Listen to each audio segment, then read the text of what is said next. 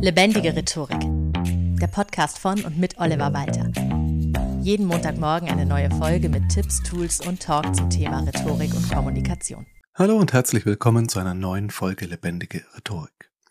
Heute reden wir darüber, wie du am besten auf den Punkt kommst, statt um den heißen Brei herumzureden und das ist mal wieder eine Folge, die inspiriert wurde von aktuellen Coachings. Also ich weiß nicht, ob es an mir liegt, ob ich mir das dann so irgendwie zusammenreime, weil wir Menschen gerne Verbindungen suchen oder ob das wirklich so ist. Aber irgendwie, wenn ich Coachings habe, sind die alle, die so zur selben Zeit stattfinden oder sehr viele davon, immer so um ein und dasselbe Thema. Und aktuell habe ich mehrere Coachings, in denen es ganz klar darum geht, ich möchte klarer kommunizieren und das finde ich sehr spannend, dass sich das immer so häuft. Und dann mache ich auch gerne mal eine Folge draus, so wie heute. Viele meiner Coaches möchten nicht nur klarer kommunizieren, um souveräner zu wirken, sondern manchmal hat es auch ganz pragmatische Gründe. Zeit ist Geld und Aufmerksamkeit ist knapp. Das heißt, manchmal hat man nicht viel Zeit, um KundInnen oder den eigenen Vorstand oder die Geschäftsführung von der eigenen Idee zu überzeugen. Da heißt vielleicht, ja, kommen Sie übermorgen zum Meeting vorbei, Sie haben zehn Minuten. Und wenn du in diesen zehn Minuten schon fünf Minuten ums Thema nur drumherum redest, hast du einfach ein großes Problem. Man verliert wertvolle Zeit. Auch bei privaten Gesprächen ist dieses um den heißen Brei herumreden ja meistens für beide Seiten jetzt nicht so wirklich angenehm. Deshalb komme ich auch heute ganz schnell zum Punkt, nämlich gleich zu den fünf Tipps, die ich dir mit auf den Weg geben möchte, Zuvor aber noch ein paar Punkte dazu, wie du meine Arbeit an diesem Podcast unterstützen und mich damit weiter motivieren kannst, jeden Montag eine neue Folge zu veröffentlichen. Erstens, empfehle den Podcast und auch mich als Coach und Trainer gerne weiter. Zweite Option, buch mich doch einfach selbst für ein Training oder Coaching oder rege doch mal an, sowas in deiner Firma, deinem Verein, deiner Organisation zu machen. Oder drittens, werde Premium-Mitglied auf Steady. Schon für wenige Euro im Monat kannst du meine Arbeit am Podcast und die damit verbundene Zeit wertschätzen. So, jetzt aber rein ins Thema, wie versprochen, auf den Punkt kommen.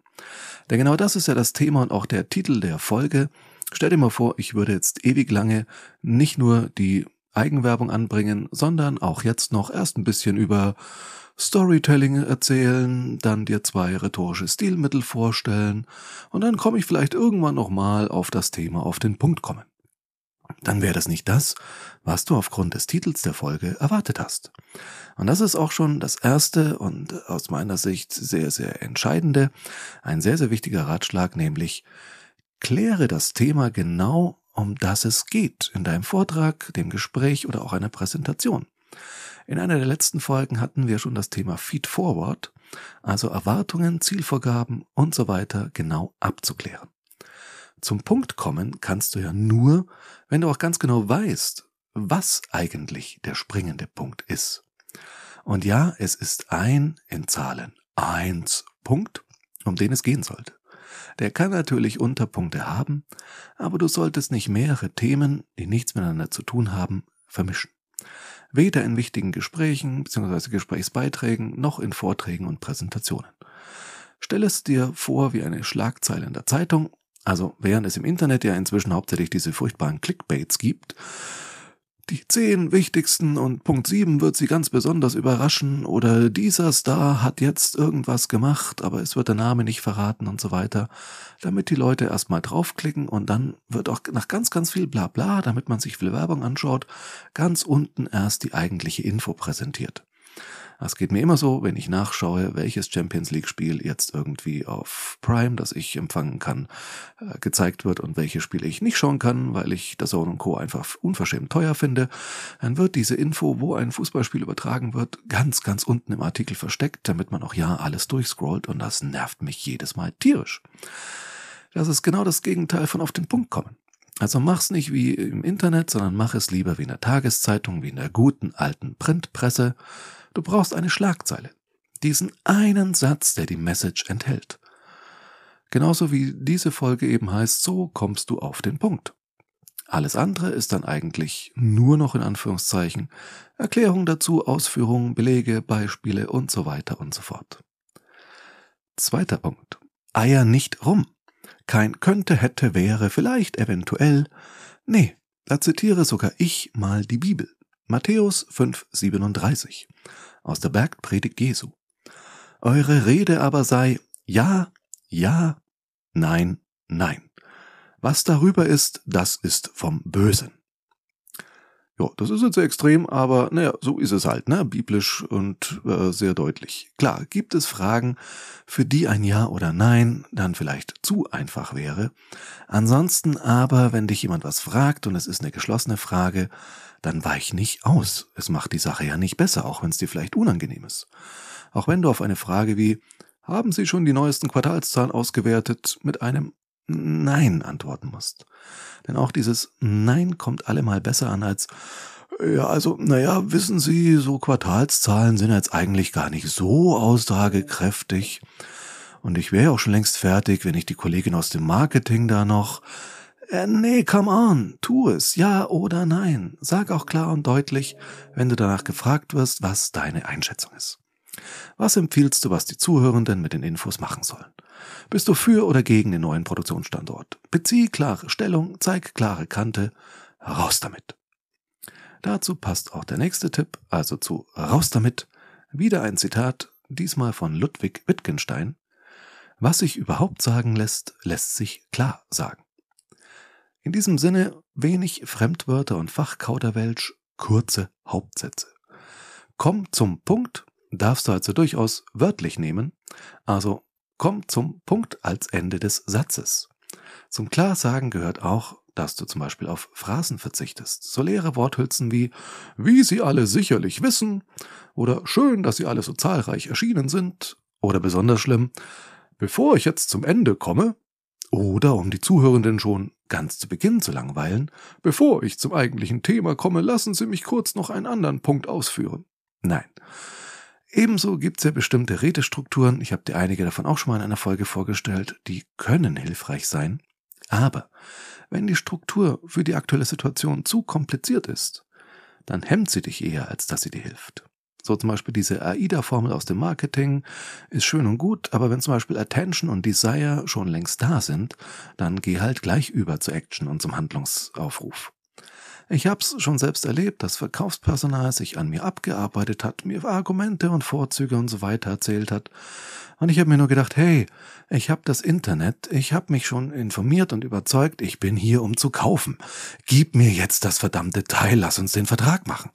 Aber nee, bla bla bla bla, da arbeitet jemand genau seine Struktur eines Verkaufsgesprächs ab. Vielen Dank, auf Wiedersehen, dann bestelle ich's halt wirklich im Internet. So. Nächster Punkt. Mut zur Lücke. Lass Unwichtiges weg. Und wenn du dir bei irgendwas nicht sicher bist, ob es unsicher ist, dann ist es wahrscheinlich unsicher. Dann streich's. Lass alles weg, was nicht unbedingt wichtig ist. Bedenke aber, dass unbedingt wichtig jetzt nicht nur die Inhalte betrifft, sondern natürlich auch die Art und Weise, wie du sie vermittelst. Es gibt auch ein zu schnell auf den Punkt kommen, so dass keiner mehr versteht, wie du da jetzt hingekommen bist. Das heißt, Beispiele, Anekdoten und so weiter sind nicht unwichtig, im Gegenteil, für das Verständnis dessen, worum es dir geht, sind sie sogar ganz, ganz wichtig.